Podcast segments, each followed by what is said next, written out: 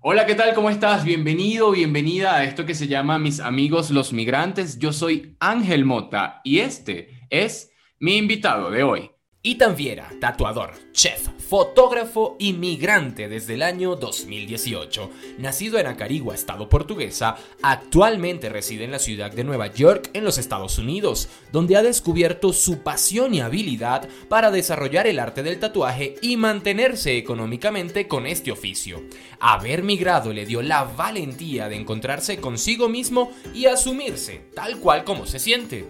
Hoy es otra persona, un hombre feliz, seguro y libre, que siente el compromiso de contar su historia para inspirar a otros a vivir la vida que sueñan. Él, sin duda, es parte de mis amigos los migrantes. Antes de conocer a nuestro amigo migrante de hoy, quiero invitarte a suscribirte a nuestro canal de YouTube, hacer clic en la campanita para recibir notificaciones de nuevos episodios, dar like y compartirlo con alguien más. Ahora sí, bienvenido y Viera. Bienvenido y también siempre nos gusta comenzar el programa, bueno, con una anécdota que te haya sucedido. ¿Cuál es esa historia que quieres compartir hoy con nosotros? Bueno, Ángel, creo que la historia que yo podría decir que me representa mucho y que además eh, sacó una parte de mí que, que no sabía que existía, por decirlo de alguna forma, es que yo cuando migré, porque he migrado dos veces, ¿no? Y la primera vez que salí, cuando salí de Venezuela, fui a, a Colombia, estuve en Bogotá. Y la verdad no fue fácil, no fue fácil para mí ese camino en Bogotá, fue muy duro, fue, oye, mm, hice cosas que nunca me imaginé que, que, iba a hacer, como muchos realmente, ¿no? Nos toca descubrirnos en el camino de la migración.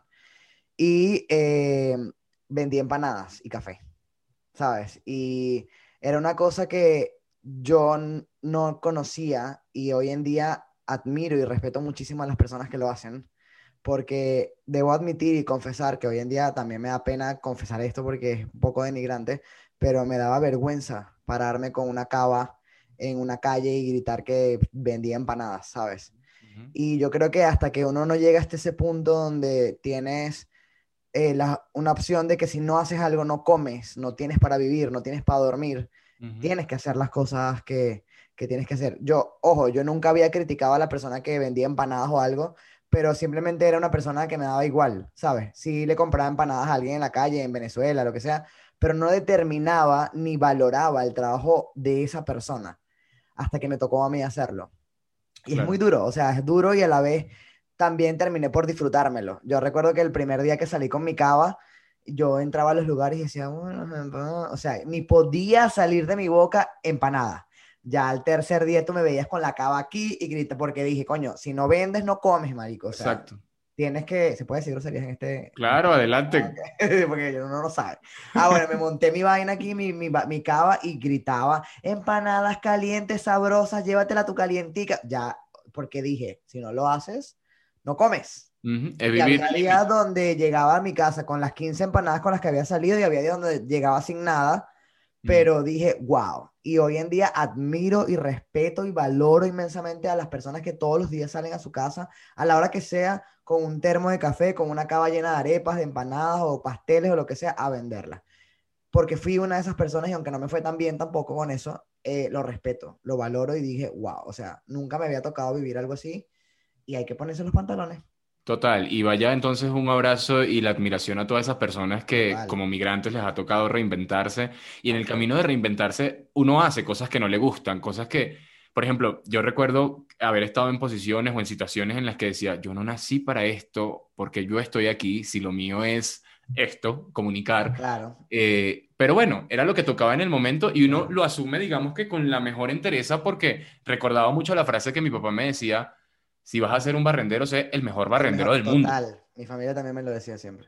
Entonces, vaya un abrazo y una admiración a todas esas personas que lo están haciendo. Y que yo creo que la clave es tener claro que eso va a ser transitorio o tú enfocarte en que yo no me puedo quedar haciendo esto siempre. Hay algo que yo tengo que hacer para salir de allí, aunque no está mal, pero si no es lo tuyo, o tal vez descubres que es tu camino y terminas haciendo un restaurante de empanadas y café increíble. O sea, eh, es lo que yo digo, yo decía, no, no me puede dar pena hacer esto porque no sé a lo que me va a llevar. Y aunque hoy en día, yo soy chef y todo lo que quieras, pero nunca me había tocado la situación de pararme con una cava en la calle a vender algo. sí, porque trabajar en la calle. nada en la calle, exacto. Trabajar en la calle es muy duro y. Muy duro. Yo siento que yo era gris cuando estaba, cuando empecé a trabajar en la calle, me tocó ser, ser de jalador aquí en, en Colombia, en Bogotá, ser jalador es como llamar a la gente a que entre al restaurante y coma. Y es promocionar todo lo que hay en el menú. Y, o entregar volantes. Y, y yo recuerdo que era gris, o sea, la gente ni, ni, bolas me paraba que yo estaba ahí. Pero Ángel, ¿cuántas veces tú has estado caminando en la calle siendo un transeúnte y, y, cuántas veces hemos ignorado al, al llamador, como, no sé cómo se llama, al, al, jalador? o al que da, cuántas veces yo he dicho no quiero recibir un papel porque no me interesa la, la, Entonces, uno como transeúnte no nota lo difícil que puede ser para el jalador o para la persona que está vendiendo empanadas o para la persona que está en la calle que lo ignores o verse gris hasta que te toca vivirlo. Sí, total. Y, eso es lo bonito. Después de haber estado en esos zapatos, lo vives diferente. Me dices que ahora, bueno, viviste esa, esa, situación, pero ahora, ¿dónde estás y qué estás haciendo después de haber pasado todo eso? Supongo que hubo también cosas en el medio, pero vayamos a, la situación actual. Bueno, hoy en día me encuentro en Nueva York. Eh, tengo ya tres años acá, desde que emigré de Colombia. Y nada, ahorita, ahorita en este momento, post pandemia, bueno, estamos en pandemia todavía, pero la pandemia me trajo yo soy muy artista, ¿sabes? Y siempre me ha gustado todo lo que tenga que ver con el arte en cuanto a pintar, dibujar, fotografía, todo ese, todo ese tema. Y en la pandemia exploté el, el, el arte del tatuaje. O sea, siempre me ha gustado, estoy tatuado, me gusta mucho tatuarme. Y después me compré las máquinas antes, antes de la pandemia. Pero también trabajaba en cocina, duré dos años trabajando en cocina. Estaba metido día y noche en una cocina en Manhattan trabajando y ya con la pandemia me tocó reinventarme y una de esas tantas cosas que hice para reinventarme fue el tatuaje. Entonces, hoy en día me dedico netamente a tatuar. ¿Y cómo te va con eso? No, súper bien, la verdad, la verdad, súper bien. Bueno, aprendiendo todos los días hago algo mejor, ¿sabes? He, estado, es un arte que va, va mejorando cada vez que lo vas haciendo. Pero siempre supiste que el tatuaje era algo que te gustaba o lo descubriste en el camino? No, no, lo descubrí en, en el camino y lo descubrí aquí además. No, nunca me imaginé. un día me gustó y dije, voy a comprar las cosas. Y compré la máquina, las tintas y tal. Y empecé cagándole la, la piel a mucha gente, claramente. esa gente. Pero total, o sea, creo que tengo que llamarlos después de un tiempo y decirle, me hagan capacete un cover, porque, porque desgracié más de una piel, pero también es parte del proceso de aprender. Como, también, como quien em, dice, echando a perder, se aprende. Claro, claro. O sea, ya hoy en día tengo ya un poco de experiencia, tengo como año y medio dándole duro al tatuaje y estoy en eso. Y también hago un podcast y entonces invierto mi tiempo en tatuar, soy el productor de un podcast, pues. ok. Entonces, en producirlo, editarlo, sacar los episodios, montarlo a YouTube y todo eso.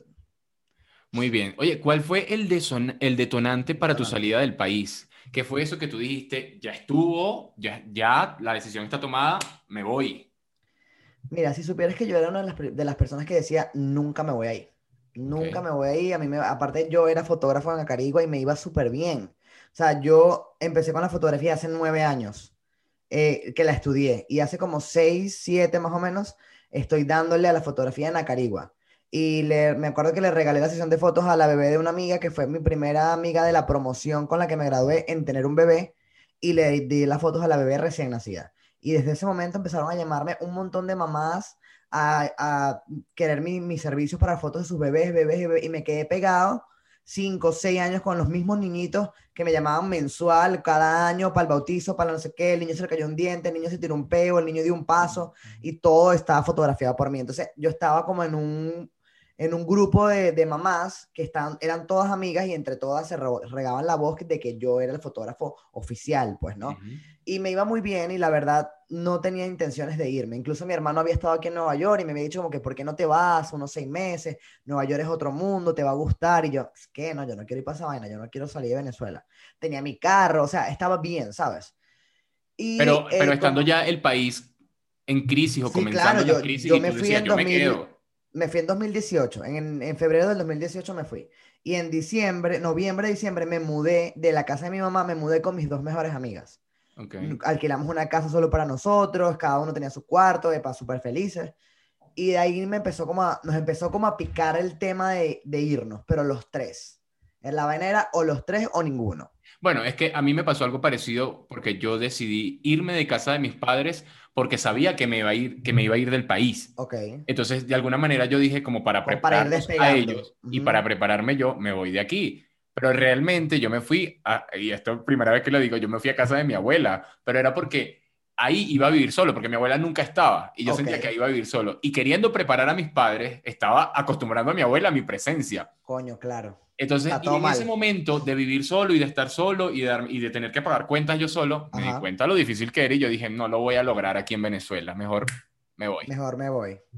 Bueno, a mí también me pasó, pero no me pegó tanto el tema de pagar porque la verdad me iba muy bien. Yo incluso pagaba la renta, la mitad, o sea, una cuarta parte de la renta, o sea, el dividido en tres de la casa donde estaba y aparte mantenía la casa de mi mamá, o sea, le compraba el mercado, le ayudaba con las cuentas, la cosa.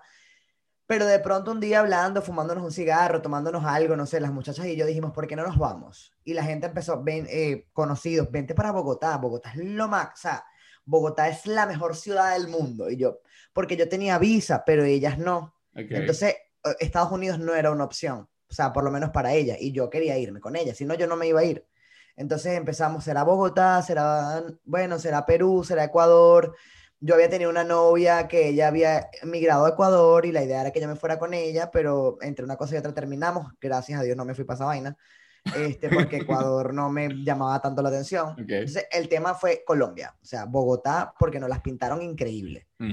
Y fuimos, al final no fuimos solamente Vita, que es una de ellas, y yo, porque la otra no tenía pasaporte. Entonces dijo, váyanse ustedes dos adelante hacen su broma, eh, consiguen apartamentos, ¿sabes? Uno se va además con una idea, yo me imaginaba un apartamento bellísimo que yo pudiera ver toda la ciudad, disfrutar de Bogotá y cuando estén y cuando estén finos, yo me llego. Y fue todo lo contrario, Ángel, o sea, de verdad que la vida es, uno tiene expectativas, pero yo creo que también cuando un lugar no es para ti, no es para ti de ninguna forma, o sea, aunque lo intentes. ¿Y por qué sentiste que Bogotá no era para ti? Pues porque nunca se me abrió ninguna puerta y todo se me pareció muy difícil. Aunque debo admitir que teníamos como un ángel o una vaina porque nunca nos faltó, o sea, nunca pasamos una noche en la calle, siempre tuvimos que comer, aunque fuera partiendo el pan por la mitad y, y, compartiendo la taza de café, pero siempre tuvimos donde irnos a dormir, o sea, techo, cuando faltaban pocos días para la renta, algo sucedía y conseguíamos el dinero.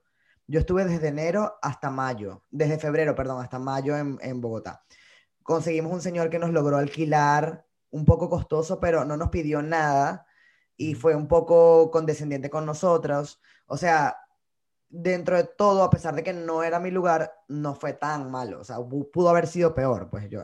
Yo ¿Qué sientes que, te enseñó, que te enseñó tu experiencia aquí? Porque fue el primer lugar al que emigraste. Sí, sí, me, me, enseñó a sentirme más fuerte, me, me enseñó a, a, valorar las cosas que no, no, antes no valoraba quizás, a tener la responsabilidad de un trabajo, de una renta, a saber que si no trabajo no como.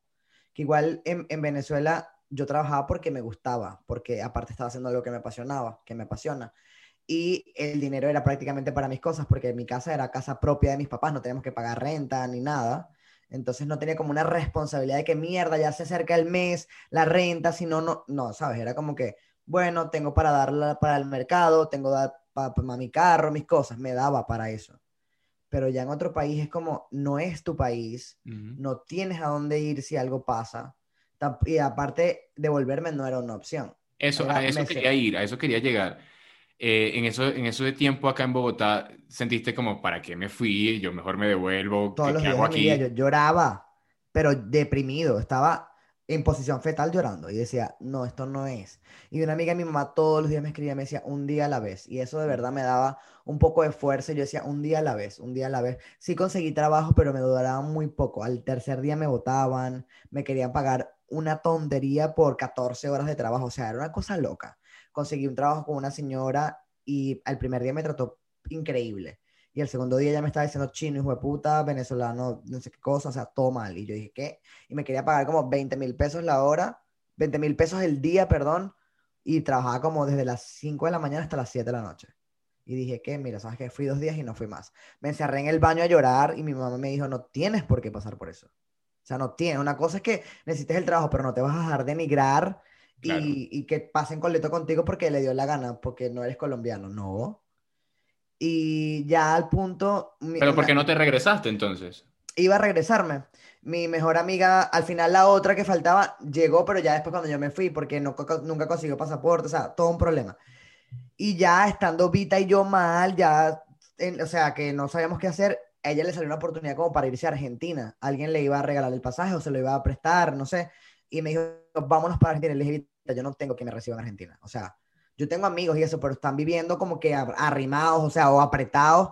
No es tan fácil. Le dije, no, no, no, vete tú para Argentina, no pierdas esa oportunidad. Yo me voy a Venezuela. Yo me voy a Venezuela, yo tengo mis cámaras, mis vainas allá, yo tengo mis clientes, también me extrañan, mis clientes están locos porque vuelva. Y le escribo a mi papá y le digo, papá, aparte necesito que me des plata porque no tengo dónde caerme muerto para devolverme. Me dijo, no, tú no te vas a devolver. Y yo le dije, ¿cómo que no? no, me, no me puedo quedar aquí en Colombia viviendo, papá, o no soy feliz y tal. Me dijo, no, yo te voy a regalar un pasaje para Nueva York. Y yo, Qué bien. Me dijo, sí, porque no tienes nada que hacer en Venezuela. Me dijo, vete a Nueva York, va, vete seis meses por lo menos. Eh, inténtalo y te vienes, compra tus cámaras, compra tus equipos, renueva todo y te vuelves. Pero no te vengas a Venezuela ahora. Y yo le dije, ok, a caballo, a caballo regalado no se le el colmillo. No iba a decir que no. Me, fui, me vine para Nueva York. Ay, coño. ¿Y en Nueva York eh, comenzaste en las fotografías o te fuiste de una para el tatuaje? No, no, no. Yo llegué aquí a Nueva York y me recibió un primo y él me llevó, o sea, como que la gente donde él trabajaba tiene ocho restaurantes en la ciudad y me llevó a hablar con el dueño y me dieron de una vez trabajo, o sea, llegué, como decirte, un miércoles y empecé a trabajar el miércoles siguiente, mientras me arreglaban el horario y no sé qué, y me dieron trabajo de busboy en, una, en un restaurante, que el busboy es el que sirve el agua y recoge los platos sucios cuando la gente ya termina de comer, los llevas al dishwasher y vuelves a preparar el setup de la mesa cuando, antes de que vuelvan a sentarse los nuevos customers. Y eso, estuve trabajando siete meses ahí y me iba súper bien, mi tren, mi renta, mi cosa, y después me cambié a la cocina conseguí un trabajo de cocina y ahí pasé a ser chef principal. Eh, me dieron una tienda que estaba a mi responsabilidad, yo era el, chef mayor de la tienda, tenía personas que trabajaban para mi tienda, o sea, bien, bien. La verdad es que Nueva York ha sido todo lo contrario. Es mi lugar, sin duda. Eh, eh, has estado entonces, has migrado a dos países ya y has vivido esa experiencia como migrante dos veces. ¿Qué sientes que es el éxito para un migrante? ¿Cómo lo defines? Yo creo que eh, es perder el miedo a, enfrentarte a situaciones que, hay, porque me pasa mucho y he conocido gente que dice, no, es que yo en Venezuela era ingeniero no sé qué cosa y yo no puedo venir a limpiar una poseta. Y es como, pero ¿por qué no? Al final no estás en tu país y aquí que seas ingeniero o haces algo que haga reválida y que no, no en todos los países funciona o te toca hacer lo que sea. Entonces, es como que despegarte, quitarte el chip de lo que pudiste haber hecho y haber sido. Yo soy fotógrafo, ¿verdad? Y yo me vine con mi cámara y mis cosas. Y te lo puedo decir que he hecho tres sesiones de fotos y es demasiado. Creo que no llego ni a la quinta sesión de fotos. Y yo por eso no me detengo. Y yo sigo contando que soy fotógrafo. En algún momento me va a salir.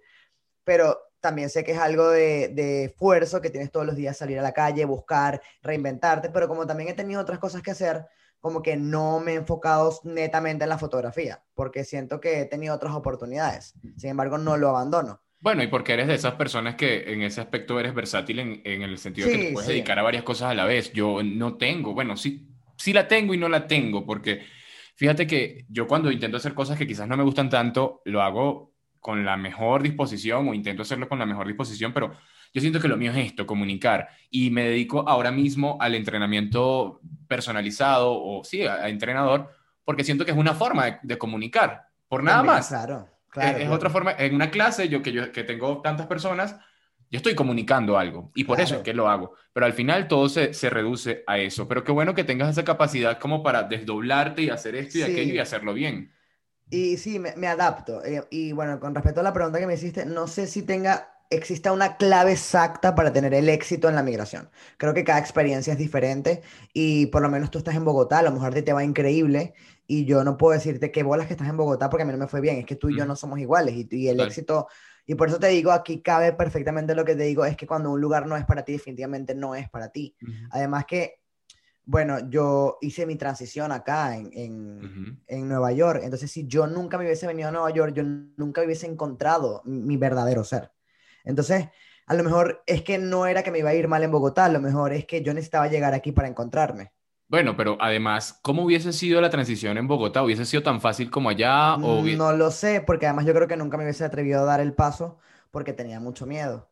Y seguía dentro de Latinoamérica, que es un, es un continente extremadamente homofóbico, transfóbico, aquí, también, aquí no es que no, pero por lo menos en Nueva York es demasiado libre. Tú puedes, yo puedo salir ahorita mismo a la calle desnudo y nadie me va a decir absolutamente nada. Entonces, yo creo que igual tarde o temprano iba a ser mi transición, así la hiciera a los 40 años y donde estuviese, pero iba a ser más tardío si me quedaba en Latinoamérica o en Venezuela, o iba a esperar que mis papás se murieran, o sea, algo extremadamente trágico hablando exageradamente, ¿no? Por eso te digo que creo que, que venirme acá fue sin duda, yo hoy en día digo, Nueva York es increíble, bueno, Estados Unidos me ha dado oportunidades, eh, tengo mis papeles, todo, ah, es que todo ha sido cronológicamente exacto, o sea, todo se ha dado y se han abierto las puertas para que yo esté acá. Y, mm, siento que es por eso, porque aquí era el lugar donde yo me tenía que encontrar, donde yo tenía que hacer mi transición, donde yo tenía que saber quién era, donde me tenía que encontrar, que no lo hubiese podido hacer. Hiciste un viaje y saliste a un país primero y luego al otro, pensando unas cosas específicas, y de pronto ese viaje como que te cambia algo dentro. Total. Y ahora pero es que... eres otra persona y sientes que eso pasó por ese viaje. Sí, claro. Yo, si me hubiese quedado en Venezuela haciendo fotografía, a lo mejor yo fuese feliz dentro de lo que cabe. O sea, vamos a ver, no sé, viéndome a lo básico. Eh, tendría dinero para vivir, tendría mis clientes de fotografía que sé que no me abandonarían, que me seguirían llamando, porque igual siempre hay como, sabes que en Venezuela ahora hay como dos mundos diferentes. Entonces, yo obviamente trataría de, entrar al mundo paralelo, que es de la gente que me contrataría, fotos y tal, porque ya me conocen, conocen mi trabajo, y viviría dentro de lo básico normal, o sea, mi vida, mi fotografía, mi mamá, mi familia, la, la, la, pero siendo una persona que no soy, que nunca hubiese sido, y a lo mejor no lo hubiese experimentado, aunque dentro de mí yo sabía que necesitaba hacer este cambio, pero tenía mucho miedo y en Venezuela no lo iba a hacer jamás, jamás, jamás, jamás. ¿Por qué? Porque me daba terror que me hicieran algo, que la gente, o sea, no sé, aparte no conocía el proceso, no pensaba que fuese posible en Venezuela, o sea, no sé, no, no me atrevía, a lo mejor es como te dije, en algún momento lo hubiese hecho porque uno llega a un punto donde no aguantas más. Porque, porque igual tú, tú vivías tu, tu, sexualidad plenamente en Venezuela. Sí, claro, yo en Venezuela era abiertamente lesbiana, eh, a Carigua, no me importaba lo que pensaran, lo que supieran, o sea, me da igual. Pero no es lo mismo decir, bueno, mira, soy lesbiana y ya, pero vas acorde con lo que estás mostrando, ¿sabes? A decir, hola, mucho gusto, me llamo Patricia, y al día siguiente decir, hola, soy Ethan, porque yo voy a hacer cambio de género.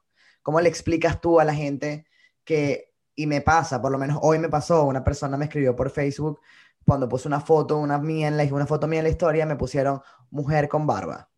Y esa persona vive en Acarigua. Entonces es como que, y me puse como a discutir de manera respetuosa porque digo, ¿por qué? O sea, entonces cada día, todavía viviendo acá, es que descubro que efectivamente no hubiese podido o no hubiese podido lidiar con eso. Iba a ser mucho, mucho. O sea, y a lo mejor iba a terminar tirando la toalla porque no iba a poder soportar la presión social. Lo entiendo totalmente, lo entiendo totalmente porque muchos de los cambios que, que yo he tenido tienen que ver con la migración, tienen que ver con, con, el estar solo y con el mantenerme yo mismo. Y yo digo, pero si a mí nadie me mantiene, ¿qué, qué me van a venir a mí a decir qué? Y ya, partiendo por ahí. Y, y te felicito por todos los cambios que, que, has hecho en tu vida. Para quienes quizás no saben, ponemos un poquito en contexto. Sí. Y también a quien es con quien estoy hablando hoy, también en algún momento fue Patricia Viera. Y hoy está compartiendo con nosotros en Mis Amigos los Migrantes. Quiero preguntarte sobre las creencias de las que has tenido que deslastrarte para hacer la transición y para adaptarte al lugar o a los lugares que has migrado, porque todos tenemos un sistema de creencias muy solidificado que a veces viene incluso, no porque nosotros lo hayamos elegido, sino porque están ahí metidos de alguna manera eh, por padres, por abuelos, por religión, por lo que sea, de cuáles has tenido que quitarte encima para poder hacer bien la transición en paz, sanamente y para poder vivir mejor como un migrante? Pues a ver, si te digo honestamente, yo siempre he tenido muchos pedos con las religiones. Nunca, o sea, Espérame, te estoy escuchando bajito. Como te decía, yo, mi familia es católica, pero nunca ha sido un catolicismo implantado a juro obligado. O sea, es como una creencia, mis abuelas son súper católicas, rezan el rosario todos los días, toda la cosa, pero mi mamá nunca nos obligó a ir a misa, hicimos la comunión porque era la presión social y porque te lo imponía, no sé, mis abuelas, el colegio, no sé. Pero la verdad yo sí tengo como medio peito con el tema de las religiones y las creencias. Yo creo como que creo en el universo, me molestan mucho las religiones, no creo en la gente que es cristiana, me molesta la gente que viene a decirme lo que tengo que ser para poder salvarme o poder ir al reino de los cielos. No creo en esa paja. Y con respeto a, todas respeto a todas las religiones y respeto a todas las personas que piensen que, pero cuando se meten en mi vida, cuando interfieren en eso, es cuando, oye, no, si tú quieres como que sálvate tú. O sea, si tú quieres eh, si tú piensas que lo que yo estoy haciendo es pecado, pues yo soy el que va a arder en el infierno, tú no. O sea, sálvate tú.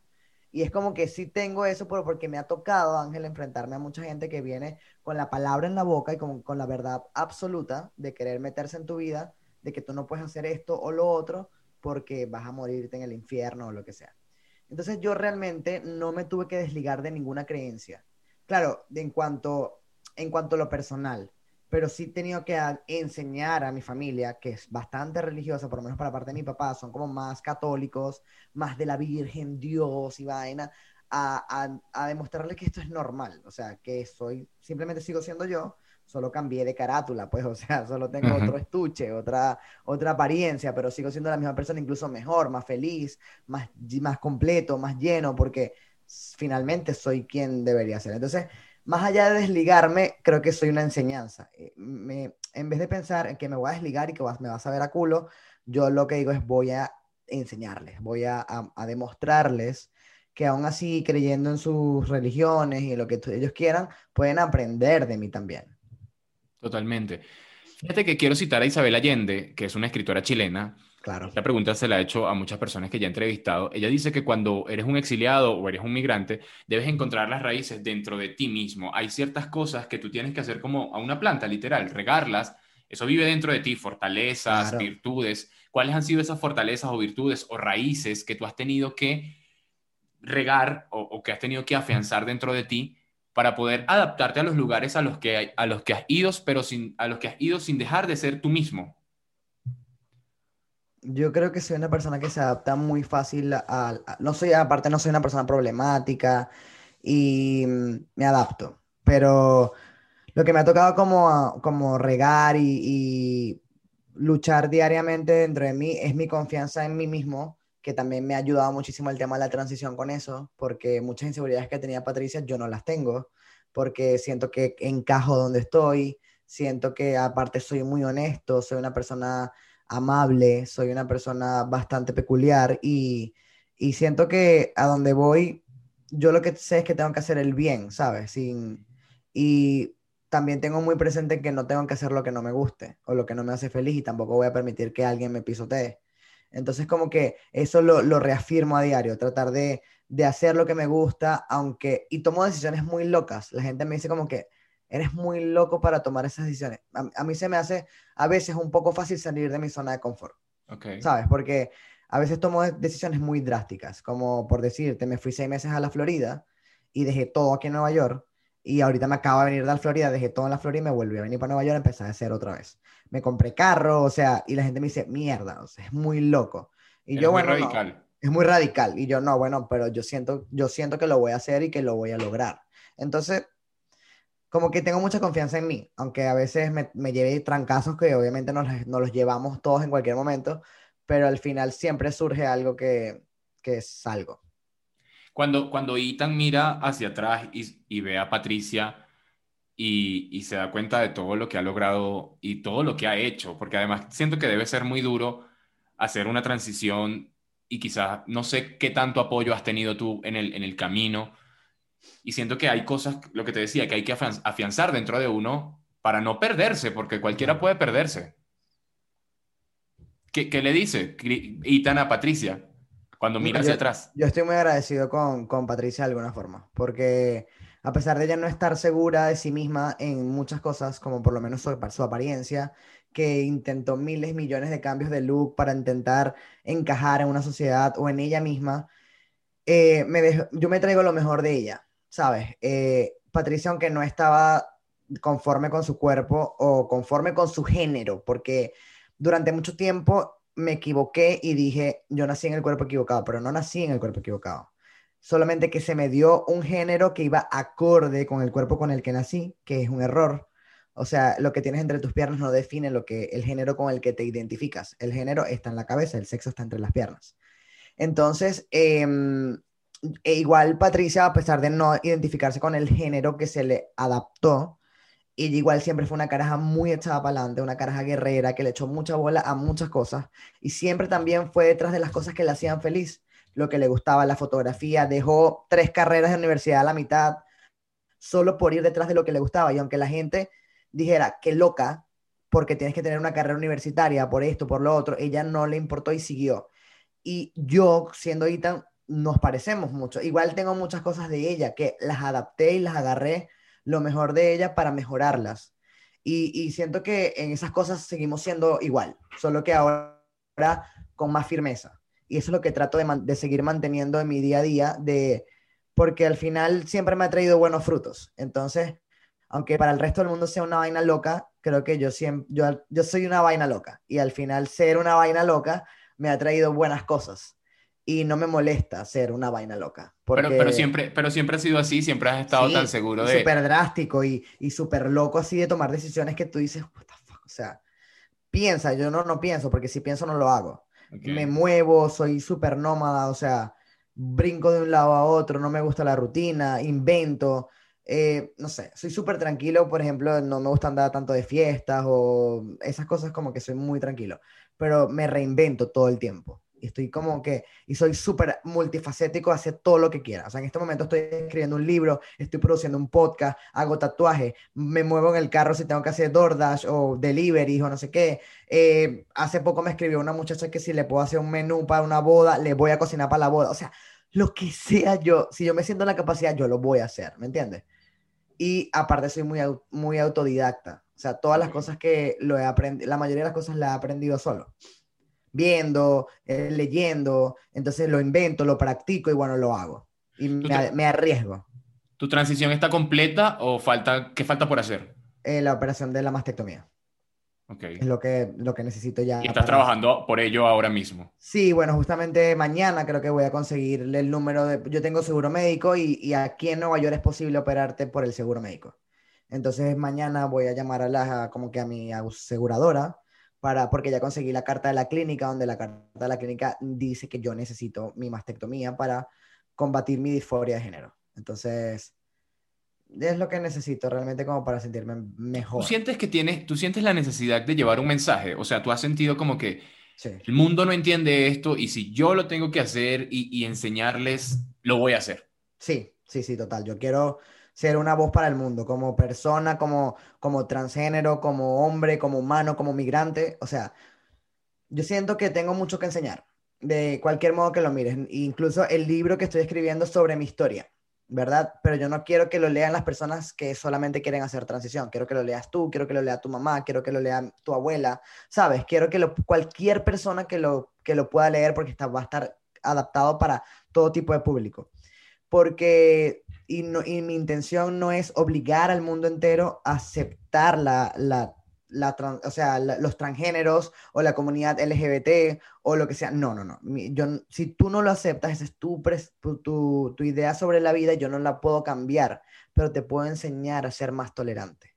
Es lo que yo quiero, darle tolerancia al mundo. Si no conoces de un tema, no lo hables. No lo critiques, no juzgues, no señales, porque no sabes lo que pasamos por, toda la, por todo lo que pasamos. Aparte que siento que todo el ser humano, todo ser humano transiciona en la vida, no necesariamente de género. Todos transicionamos.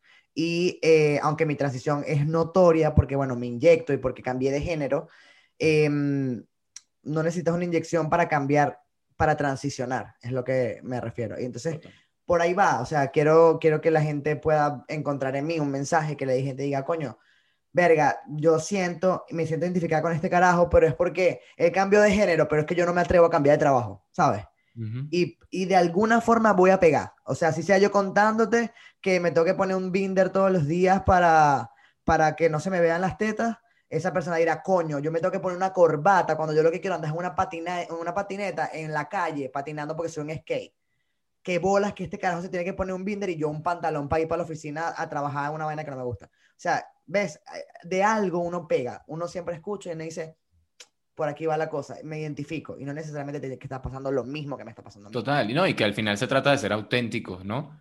Ese es el mensaje, ese es el mensaje final. Y creo que si, si, si habláramos de un mensaje final, lo importante es el ser humano que, que habita dentro de ti, más allá de Patricia o de Ethan o de lo que sea, hay un ser humano ahí adentro. Ser humano, es que el nombre es lo de menos, o la barba, o, o la ropa que me ponga porque me puedo llamar perencejo, pero lo que realmente le da vida a Ethan es lo que yo hago diariamente por esto. No es el nombre que tenga. El, yo escogí Ethan porque, bueno, me gustó, pero pude haber escogido Carlos, pude haber llamado, me puede haber quedado con Patrick. Me Sí, o sea, como nos llamemos o como nos veamos por fuera, es lo de menos, lo de menos. Realmente la cosa es lo que hagas diariamente para, para ser mejor, por ti y por, y por darle un granito a la humanidad para que sigan creyendo en que es posible cumplir los sueños. Como yo tengo un lema que siempre lo trato de decirlo cada vez que tengo una entrevista o, o cada vez que salgo al público a hablar, y es que después del miedo está la vida, sin duda. repítela. Después del miedo está la vida. Totalmente. Y, y, hay que atreverse a vivir. Usted que nos está viendo, atrévase a vivir, así como lo hizo Y dejen los comentarios si usted, mire, aquí usted está, puede hablar lo que sea y los miedos se enfrentan y no hay, no hay miedo que no sea capaz de ser superado. Pero no te cansa quizá estar como explicando todo el tiempo. No hay una parte de ti que dice como, ¿de verdad? ¿Otra vez? Bueno, me pasa a veces que, que hay gente a la que no le quiero contar. Ok. Pero es porque no, no me, no hago clic, o sea, por lo menos cuando voy a tatuar, yo no llego a la casa, hola, buenas tardes, ¿se va a hacer un tatuaje? Yo soy trans. No, o sea. Y Ángel, si yo llego a un lugar y no lo digo, la gente no lo va a notar. La gente no va, nunca en su vida va a imaginarse que yo soy un una persona transgénero, a menos que me vean en Instagram, que yo obviamente lo digo a voz popular y no tengo por qué ocultarlo. Pero hay gente con la que no me siento cómodo, porque, pues, por ejemplo, fui una vez a tatuar en una casa y eran recontra media cristianos. Y no iba a contar que yo soy trans. Aparte que no tengo por qué, yo nada más voy a hacerte un tatuaje. Ah, pero, pero que después se hace una amistad o algo, puede ser. O me consiguen por Instagram y me dicen, ah, no sabía. Es que no tienes por qué saberlo tampoco. Porque no es importante. No es importante, exacto. Eso no va a hacer que el tatuaje te quede mejor o, o, que te quede peor. Y ahí te atajo porque eso lo dices con respecto a la sexualidad, pero, o con el género, pero con la nacionalidad, ¿cómo te, porque yo siento que a veces es innecesario que yo diga que soy venezolano. Como, ¿para qué yo te voy a decir que yo soy venezolano si yo lo que te voy a entrenar, por ejemplo? Sí, exacto. y, lo que te importa es que yo te haga un buen trabajo, pero de ahí a que, y no porque a mí me dé miedo, me dé pena, no, no se trata de eso, pero no siento que sea necesario cargar todo el tiempo la bandera aquí pegada no. para, para hacer las cosas. Yo sí estoy muy orgullosa de decir que soy venezolano. Incluso con el tema de los tatuajes me gusta porque la gente me ha llamado y me ha dicho, por ejemplo, me pasó con una chica, me dijo, yo tenía un tatuador ya, yo, yo había cotizado con él, pero te vi y yo dije, él es venezolano, le voy a dar la oportunidad. Y, o sea, nice. La gente, aparte que la mayoría de las personas que tatúo son latinas, entonces me dice, qué fino darle la oportunidad a un latino. Claro. Es una gente con la que uno se siente en calor, en casa, que entiende el, habla de uno, que, que, uno echa un cuento y te van a, a captar. Aparte me siento cómodo porque pues así como estoy siendo yo contigo, soy siempre. Yo hablo, echo cuento y no joda, yo soy demasiado relajado y la gente se ríe, soy ocurrente. Entonces, la gente dice, qué chévere. Y aparte, yo me encargo de hacer amena la situación mientras yo te estoy tatuando. Hay gente con la que no se me da, pero es porque hay la gente que hay, pone como un bloqueo, una cosa. Bueno, una cuestión de energía. Pero no, no he sentido ese... Sí, y no he sentido eso como que, que tenga que estar explicando que soy venezolano. Si me lo dicen, lo digo, si no, no pasa nada pero es que también soy muy salido y a mí me encanta preguntar qué, dónde es la gente. Entonces, dice, vaya, a Venezuela, ¿de qué parte eres tú? Ay, qué bolas, no sé qué, ay, maracucho, qué molleja. Sí, o sea, uno es así. Pero en ese aspecto, nunca, ah, por lo menos acá en Nueva York, nunca me ha impedido algo o me ha frenado algo el ser venezolano. Oye, ¿qué se sintió tener barba por primera vez? Ah, joda, tú no sabes todo lo que yo he trabajado esta barba. Esta barba es, yo, la, yo me la he trabajado, ¿viste? no, no, yo desde, desde como el tercer mes que estoy en testosterona, empezó a salirme como pelito y yo no me quería ni tocar la barba porque yo tenía tres pelos. Entonces después como que empecé a afeitarme y eso y de, mira, yo no me acuerdo en qué momento esta vaina se me explotó. Y de repente un día amanecí como que más negro y no sé qué. Y dije, me la vas a crecer. Y coño, ya tengo muchas, muchas, muchas. Y pelo en todos lados, además. Eh, Tú sientes, eh, esta pregunta quizás es muy personal, pero ¿Tú sientes que Ethan es diferente a, Patricia con respecto al amor, a, sí, al enamorarse? Total, total. O sea, yo te puedo decir que aparte Patricia era súper promiscua, o sea, todo mal, todo mal, porque Patricia brincó mucho de una mujer a otra, ¿sabes? Como, pero yo, más allá de llamarlo promiscuidad, porque no era promiscuidad, no era que me se, se acostaba con todas las mujeres, sino que era como una búsqueda insaciable del amor. Y era un amor interno que no tenía, ¿me entiendes? Y yo ahora tengo un año que no tengo novia, o sea, estoy un año soltero y en mi vida yo había pasado tanto tiempo sin nadie. O sea, yo Sí, vale, y no tengo necesidad alguna de estar con nadie ahora. Estoy haciendo un montón de cosas, siento que no tengo tiempo, me puedo acostar a dormir, no tengo que estar pendiente del teléfono, o sea, sabes, esas cosas que, que antes Patricia era como una necesidad. Si, no, si terminaba hoy una relación, ya al día siguiente estaba buscando en Twitter a quien le escribía, aunque sea para tener un pegoste ahí escribiéndole.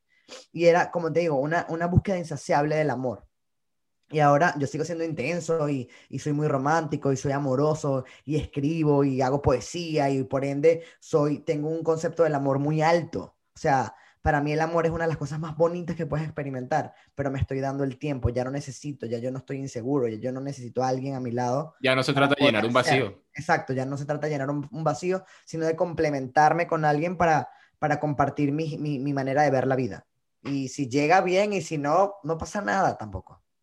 Me gusta. Oye, ya para las preguntas finales, quiero preguntarte, ¿cuál crees tú que es la canción que define tu, tu vida como migrante, pero además que tu vida como migrante está marcada por la transición que has hecho? Si hay una canción que te haya acompañado durante todo ese tiempo o, en la que te hayas refugiado, no sé. ¿Cuál es esa canción que forma parte de la em, banda sonora de tu vida como Cuando la estuve pasando mal en Bogotá, salió la canción de esta muchacha que no recuerdo cómo se llama, que se llama, que se llama Me Fui. Reymar. No, tú no sabes, esa canción, yo, yo lloro, yo la escucho todavía y yo lloro. Se me paran los pelos. Además que a mí me robaron eh, cuando, cuando nos íbamos, el papá de mi mejor amiga nos llevó hasta la frontera porque nos fuimos por Cúcuta y de ahí para Bogotá. Y nos paramos en Barinas a desayunar. Me robaron, nos robaron, abrieron el carro y se llevaron mi computadora, mi cámara, o sea, yo había dejado como una cámara en Acarigua y me llevé otra que la había acabado de comprar. se llevaron mi cámara, mi laptop. O sea, yo estaba tan mal. Y cuando ella, cuando yo escuché esa canción por primera vez que dice, me robaron una maleta, me llevaron, no joda. Y me, y me quedé con la plata porque la tenía en las manos, literal. Yo cargaba un bolsito de lado y en ese bolsito cargaba mi pasaporte, mi visa y los dólares con los que me iba. O sea, no se llevaron eso porque lo cargaba encima. Entonces siento que me identifica demasiado esa canción. Bueno, creo que es el himno para todos los migrantes. Total, sí, sí, sí. Es una. Pero del resto sí que yo te diga, coño, una canción que termina mi vida eh, hay una canción que me gusta mucho de Jorge Drexler que se llama Todo se transforma. Y, Mejor imposible. Y siento que es una canción que me identifica muchísimo. Aunque él habla como del amor, porque él dice, pero también dice que todo lo que das se regresa de, de alguna manera. Entonces, como que lo que yo un día te di, luego se me devolverá a mí como de mayor, mayor nivel o mejor. Y siento que, pero yo lo asumo más como al tema de mi transición, de mi migración, de todo lo que he evolucionado de todo lo que soy ahora, esa canción creo que me define bastante bien. ¿Qué comida es la que más extraña o plato que más extrañas de Venezuela? No, no, no. lo que yo quiera me lo hago. O sea, creo que el queso, el queso venezolano. Es lo como que, porque es como lo más difícil de, de, conseguir acá, por lo menos en Nueva York. En Miami es un poco más fácil. Se asemeja mucho al queso duro, el queso blanco. Ok. Pero aquí en Nueva York es muy difícil. Hay que ¿Y, cuál es, ¿Y cuál es la comida que más te gusta del lugar donde estás ahora? O la que más comes frecuentemente? No sé, yo soy muy diverso. Yo lo que, lo que me provoque, yo te lo como. Obviamente en Nueva York me encanta la pizza de un dólar, que aparte Nueva York es famoso por el tema de la pizza que consigues en cada esquina, un lugar donde la pizza vale un dólar. Y es buenísima además. Pero soy también mucho de comer en casa. Me gusta mucho la arepa y aquí pues consigo todo para hacer mis arepas. Soy de hacer un pollo, un arroz. aparte ahorita estoy en el tema fitness, estoy haciendo, entrenando, entonces estoy como en un mod eh, muy light, o sea, de comer sano, mi pollo, mi ensalada, ¿sabes? Pero decirte así como que, bueno, me que extraño los pepitos. Los pepitos de por allá del lado de la iglesia de la fundación, coño, no joda. Esas cosas que por más que lo intentes acá no lo vas a conseguir. No son iguales, claro. No son iguales nunca. Y que alguien me decía hace poco que un poco esas comidas y esas cosas que uno extraña están ligados a la experiencia que vivió en el irte con tus amigos, comerte eso. y, y, sí, tiene toda la razón. Sí, eh, comerte eso. podrá ser muy igual, pero nunca vas a ver igual porque te va a faltar la compañía, el lugar en donde estás, donde te comías esa, ese pepito, te tomas esa Coca-Cola. También extraño mucho la comida de mi mamá. Eso creo que lo extraño más, que puede ser cualquier cosa, pero es la comida de mi mamá. ¿Sabes? El, el cafecito con leche de, de mi mamá, de sentarme a fumar un cigarro con ella en la casa, esas cosas. Más allá de una comida, creo que son situaciones o momentos que extraño. Y también te pregunto, ya para finalizar, ¿cuál es el valor, la cosa, la herramienta, el elemento que definitivamente un migrante tiene que meter en su maleta, que no se le puede quedar? Coño, su pasaporte, por si decide irte para otro lado después y la visa, si tiene. Pero creo, no sé, es que depende de lo que hagas, pero creo que puede ser un libro, que, un libro que te guste mucho y que te acompañe, un libro que hay un libro que me gustó mucho, no lo tenía, lo dejé en Venezuela, pero lo leí, se llama El Poder de la Hora. Y, es buenísimo y, siento que sí puede ser un buen, una buena compañía para una persona que emprende un nuevo viaje de migración. Es perfecto ese libro para las personas que están empezando de cero en un nuevo país o una nueva ciudad. Si me preguntas a mí, que nunca se me quedaría mi cámara. Mi cámara o en este caso que ya sé mi máquina de tatuajes. Que aparte de donde vaya lo puedo hacer. ¿Y entonces cuál es el próximo viaje radical o la próxima decisión radical? No, creo que cuando tenga mi permiso de viaje me voy a ir a México un tiempo, un rato, pues, o sea, unas dos semanas, un mes. Quiero, es mi primer lugar al que quiero ir, es México. O sea, estoy loco porque me den la ciudadanía para irme de aquí para otro lado. O sea, pero no sabes. Bueno, si regresas a Bogotá en algún momento, claro que y a lo mejor si yo estoy aquí, no lo sé. No, y si tú te vienes para acá, por favor, Nueva York tiene las puertas abiertas, cuentas conmigo para lo que sea. Y tan, yo te voy a confesar algo, yo estoy haciendo mis amigos los migrantes un poco para testear dónde está la gente y caerle allá. y claro, pero por favor, estás más que invitado. y hacemos el podcast aquí en vivo y directo, desde el Empire State. Este fue Itan Viera en Mis Amigos los Migrantes. A ti, gracias por estar allí, acompañarnos hoy y por tu tiempo, por tu sinceridad. Gracias, gracias por, por tomarme en cuenta y por, nada, por dejarme darle un mensaje una vez más a la gente que nos escucha y que sigan, que se suscriban, que le den a la campanita y que por favor estén pendientes de, de mis amigos los migrantes porque estoy seguro que va a ser todo un éxito. Amén, que así sea. Gracias, Ita. Claro que sí. A ti, Ángel, muchísimas gracias.